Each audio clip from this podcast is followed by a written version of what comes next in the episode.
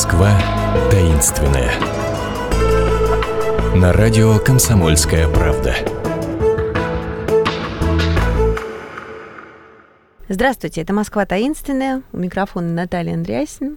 И сегодня мы отправляемся с вами в Марину рощу. Вообще, Марина роща изначально была известна как абсолютно бандитский район, напичканный просто какими-то жуткими историями, чуть ли не про призраков, но в лучшем случае про людей, от гнева которых, от кинжала которых невозможно никуда скрыться. Будем развенчивать эти мифы, либо, наоборот, углубляться в них вместе с моим гостем Владимиром Ващенко, москвоведом, гидом пеших прогулок проекта «Иди и смотри». Привет, Володь.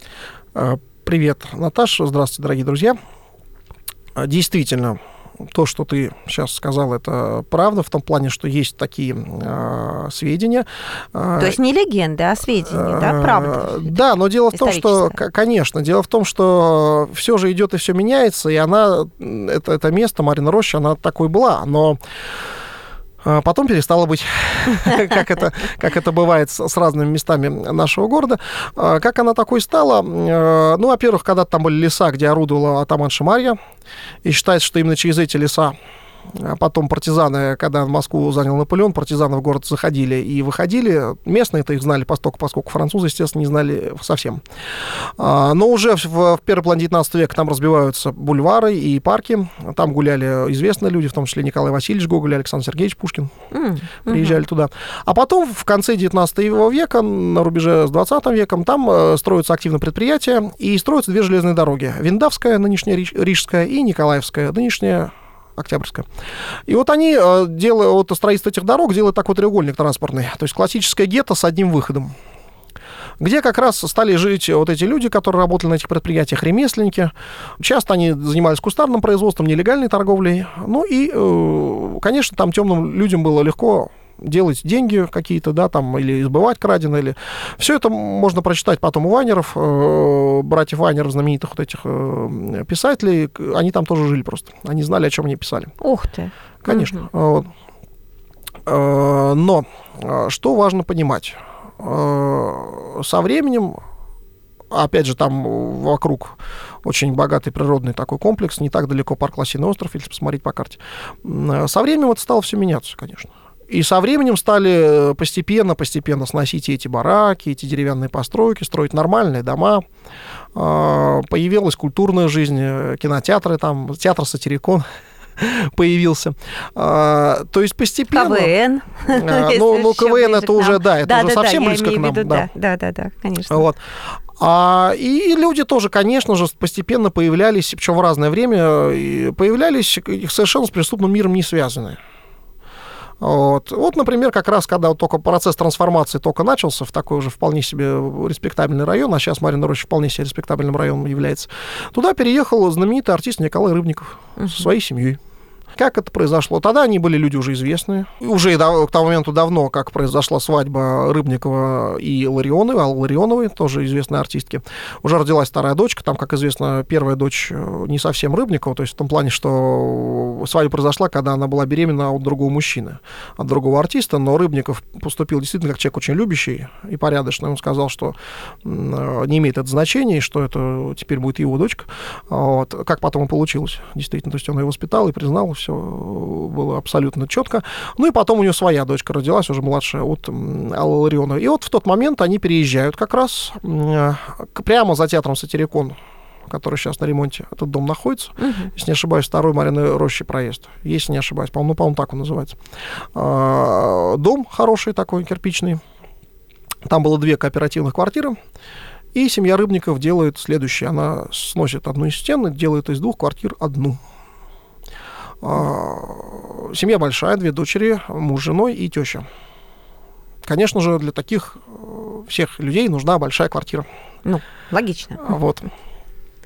Кроме того, э, да, ну а что было понятно, в тот момент еще пока было много деревянных построек, а, были вот эти вот эм, водоколонки, э, из которых бралась питьевая вода людьми. И вот переезжает Рыбников.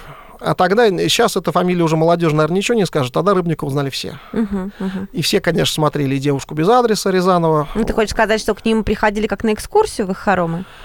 Нет, ну, все-таки Рыбников, по свидетельствам людей, которые близко знали, не, не любил вот этого быть своим парнем в любой компании, но при этом он был человеком очень интеллигентным. То есть он не то, что там не водил никого к себе на экскурсию, а, но общался с людьми, конечно же, общался абсолютно нормально, как бы так э, скромно, не подчеркивая свою известность. Люди, которые там живут и кто остался с тех пор, помнят, как он учил людей солить арбузы. Дело в том, что Рыбников вырос, э, в, ну, детство прошло в Сталинграде, теперь в Волгограде. А, и это для нас с вами арбуз экзотика. А там они растут очень активно. И не все успевают съесть. Видимо. Да, как у нас яблоки практически. Да, да, да. И вот он объяснял, как угу. солить арбузы. До сих пор эти истории ходят там. А Про эти истории ты тоже вспоминаешь, когда подводишь к дому, где жил Рыбников, но и э, в этом же районе жили и другие известные люди, например, поэт Евтушенко. Да, а, он там не родился, он там именно жил, семья переехала из, под Ирку, из Иркутской области туда. А, вот. И очень интересно, сохранилась школа, правда, она уже перестроена. Сохранилась школа, куда он ходил. И интересно, как за трансформацией Марины Рощи, как района, из такого шпанского и преступного вполне, вполне себе благопристойной, можно сказать, элитной, mm-hmm. также и школа менялась. То есть, когда только-только вот он э, стал туда ходить, она была еще школой неисправимых, как ее называли, то есть школа для oh. трудных подростков, да. И Евтушенко в нее идет, в эту школу. И Евтушенко там, там учился. Там, Ай, он, там он проучился, по-моему, до 9 класса, если не ошибаюсь.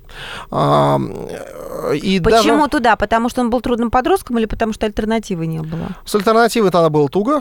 Вот. Ну и подростком он любил, конечно, похулиганить, безусловно. Uh-huh. У него была активная жизнь. И у Евтушенко потом э, длительное стихотворение есть, которое э, так и называется, по-моему, «Марина роща», и там есть строчка «Школа 607, школа неисправимых».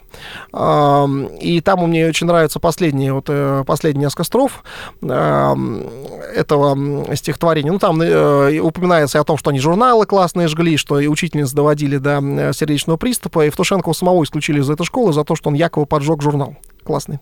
Ух. Да, ну, как раз после девятого класса. Э, как потом выяснилось, он вроде как не поджигал журнал, но к хулиганским другим каким-то выходам я, явно был причастен. Но увековечить себя эта история увековечила. Да, да, да. И в стихотворении говорится так, что как бы нет, мы не стали ворами нашей Москвы пристойной, а, престольной, стали директорами школ, но, увы, пристойней. А, даже в ученые вышли, а, даже летаем к созвездиям, а, даже кропаем вирши, даже в Америке ездим.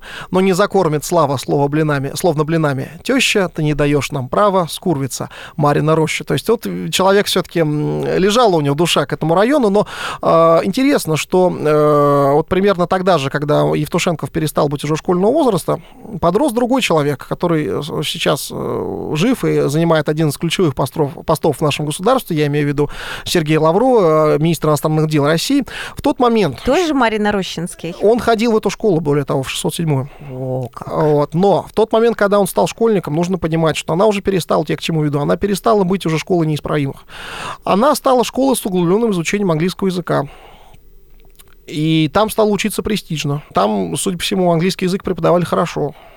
Да, судя по результату, да. А, да, да, да. И Лавров окончил с отличием, кстати. Угу. Вот, то есть, э, видите, все идет, все меняется, и то, что когда-то выглядело в таким, таком темном э, свете, сейчас уже выглядит вполне э, как что-то такое престижное и вполне презентабельное. презентабельное да. Слушай, ну напоследок еще на секунду буквально окунемся в историю. Там же Марина Роща связана каким-то образом с Лениным, который там прятался.